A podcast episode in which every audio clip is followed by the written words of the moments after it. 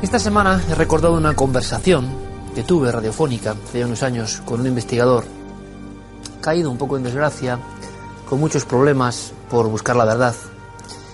Se llamaba, se llama Juan Ignacio Blanco y eh, me han venido sus palabras de una forma muy, muy límpida y muy clara. En algunas noches de esta semana donde yo estaba investigando otras historias igualmente terribles y truculentas como eh, la que él investigaba cuando todo empezó a ir mal, persiguiendo la verdad. Y me decía Iker, em, cuando el investigador, periodista, el buscador, el que hace un poco de detective ¿no? en esta realidad, descubre el miedo auténtico, eh, ya no hay vuelta atrás.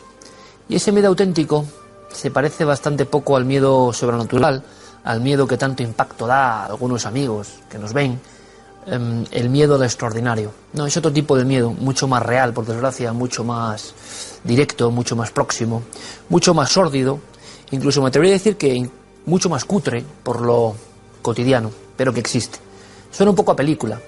Esto tiene que ver con las conspiraciones que nos traen aquí Haigar, Enrique, Santi, que son temas siempre un poco lejanos y quizá por eso son también atractivos, ¿no?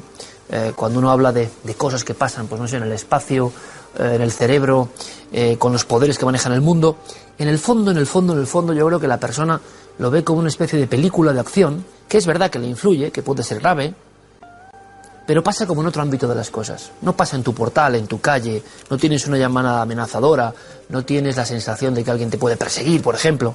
Eso no, no ocurre. Entonces, estas otras conspiraciones son mucho más sórdidas y quizá mucho más reales, no lo sé. Lo cierto y verdad es que aquella conversación me impresionó muchísimo. Él me hablaba de que cuando tocas algunos temas, pues resulta que, que te pones en una diana y quienes están ahí, esos poderes físicos, pero a veces abstractos, eh, pues pueden acudir hasta ti sin ningún problema. Y entonces es el miedo auténtico. Él me decía en aquella conversación que ni metiéndose en la cámara acorazada podía huir de ese miedo si las personas, entidades integrantes de esa especie de cosa que él había molestado, eh, se proponían acabar con él. Lo cierto es que mi amigo Juan Ignacio Blanco, desde aquella conversación he vuelto a hablar con él, pero, pero sigue vivo y coleando por fortuna, ¿no? Había otros periodistas que no han tenido tanta suerte. Tocando algunos temas espinosos incluso de este país, uh, acabaron encallando, incluso acabaron muriendo, y lo último que hicieron fue una denuncia de este tipo de hechos. Yo he pensado mucho en todo esto porque les diré que hay algunos temas que es verdad. Es como perder un poco de inocencia y eso genera eh, una sensación abrumadora en el investigador. Porque en el fondo uno está en estos temas eh, para descubrir cosas, para intentar evidentemente contarles una verdad que cree que está ahí detrás. Y a veces se topa indagando un poco nada más, con tal impunidad, con tal mentira, como algunos poderes eh, ocultan cosas y cómo algunos temas siguen siendo tabú. Les digo todo esto porque la pregunta que siempre me realizan, y recientemente he hecho algunas entrevistas digitales, o siempre van por ahí, ¿no? ¿Cuál es el tema tabú? ¿Cuáles son los temas tabú? ¿Existen los temas tabú? Y claro que existen. Y cuando uno intenta volver, porque cree que tiene que hacerlo, a rascar en algunos temas muy concretos, muy concretos, les hablo de este país, resulta que la respuesta es un temor, es un temor humano, porque somos humanos eh, tremendo, terrorífico porque uno no puede poner en peligro ni a sí mismo, ni a su equipo, ni a nadie. Pero eso significa tomar conciencia de que, por desgracia, o hay pruebas muy rotundas, o uno mmm, no puede contar la verdad que, que, ustedes se merecen, porque existen todavía poderes y esferas uh, que guardan sus secretos. Y cuando uno indaga un poco más y se da cuenta la injusticia galopante que existe con personas implicadas en historias truculentas y que gozan de eso, esa impunidad, no pasa nada, eh, uno se queda sorprendido. Esto supera cualquier eh, ficción norteamericana que nos hablan de las sombras de la realidad. Bueno, eso está en todas partes. Es terrible a veces darse cuenta de eso, pero eso existe. Muchos temas del misterio, que pueden parecer más o menos frívolo, resulta que por la libertad que tiene el buscador del misterio, habían tocado con el dedo en la llaga. Y yo les he hablado aquí alguna vez de figuras como Andrés Faber-Kaiser, Alejandro Viñati, eh, Morris Jessup, otros, que investigando algo que era molesto, desaparecieron. Desaparecieron, pero físicamente. ¿no? Yo creo que siempre hay que recordarlos, y yo lo hago aquí mucho, porque son el ejemplo. Eh, ellos creían que esto había que contarlo, y quizá no tenían a muchas personas a su cargo, no lo sé, pero creían que esto había que contarlo a toda costa.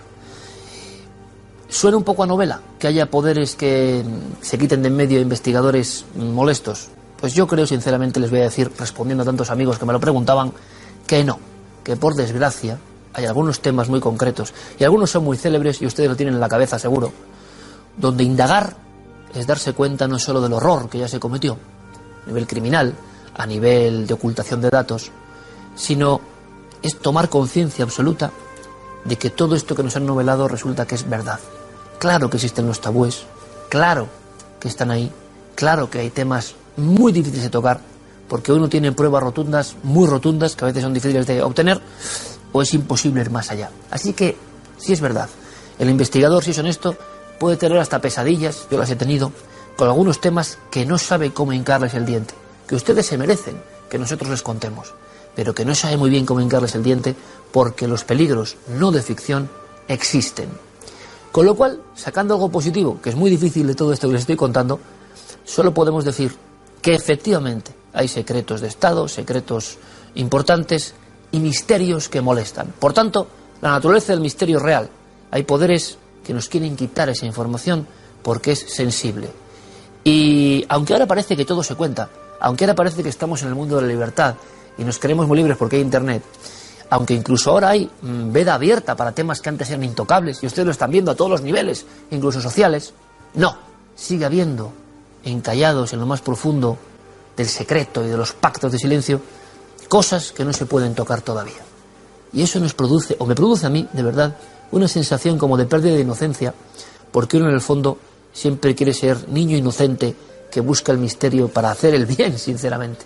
Y se da cuenta, a veces, de que las estructuras oscuras son poderosísimas. En fin, yo creo que habrá un momento que entre todos podamos dar la vuelta a esta batalla, pero existe. Todo eso de la luz y la sombra les aseguro que existe. Y todos esos temas prohibidos también existen. Lo interesante y lo un poco frívolo pero hasta lo lógico, lo que da marketing es decirles que nosotros, que no pasa nada, nos atrevemos con todo. Bueno, pues hay unos cuantos temas, un puñado de asuntos que siguen siendo muy espinosos, pero ojalá algún día podamos abordarlos cuando tengamos pruebas evidentes de, la conspiración o el secreto, que a veces esas pruebas son muy difíciles de obtener.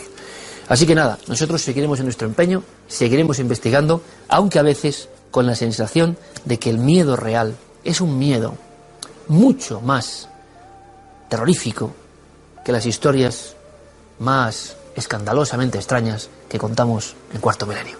Está dentro de siete días, amigos.